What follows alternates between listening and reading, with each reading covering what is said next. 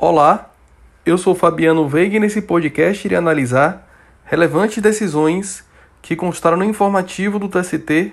no mês de outubro de 2021. Destaco decisão da subseção de dissídios individuais 1 do TST, que compreendeu que a manifesta desproporcionalidade entre o valor pago a título de cessão de direito de imagem ao atleta de futebol e o valor do salário efetivamente percebido enseja o reconhecimento de fraude trabalhista e, por consequência, da natureza salarial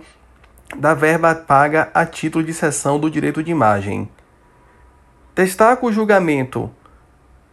também da subseção de dissídios individuais 1 no julgamento do incidente de recurso de revista repetitivo e fixou a tese número 15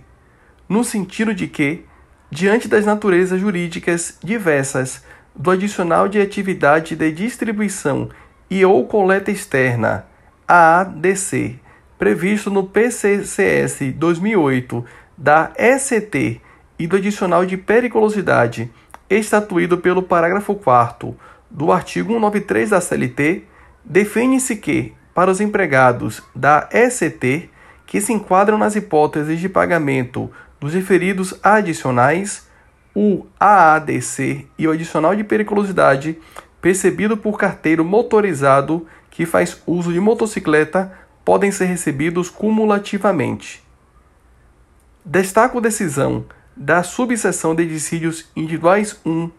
do TST, que compreendeu não ser possível conhecer do recurso de embargos por contrariedade à súmula ou orientação jurisprudencial aplicada apenas por analogia.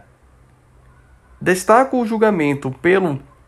pelo TST por meio da sub, subseção de dissídios individuais 1 do incidente de recurso de revista repetitivo, especificamente quanto ao número 16,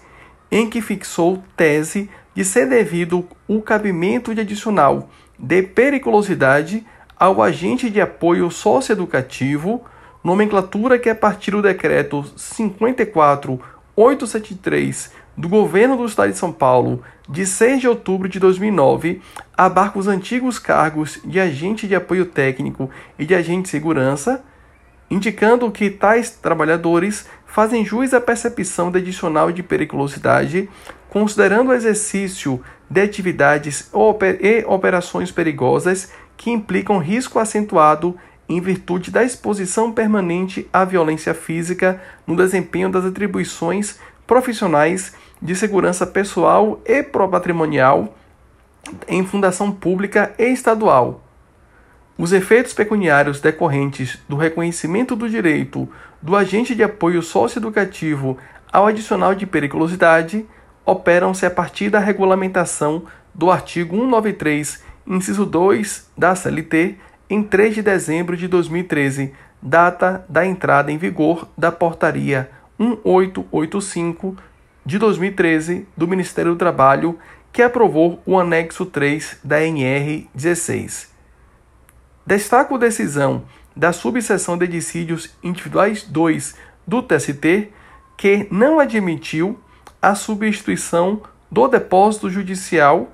por seguro garantia uma vez que, no caso concreto, não houve o acréscimo de 30% sobre o valor da execução. Necessidade prevista no artigo 835, parágrafo 2 do CPC 2015, para substituição da pólice de seguro pelo depósito judicial para fins de defesa do executado na fase de execução. Destaca o julgamento da subseção de dissídios individuais 2 do TST, que admitiu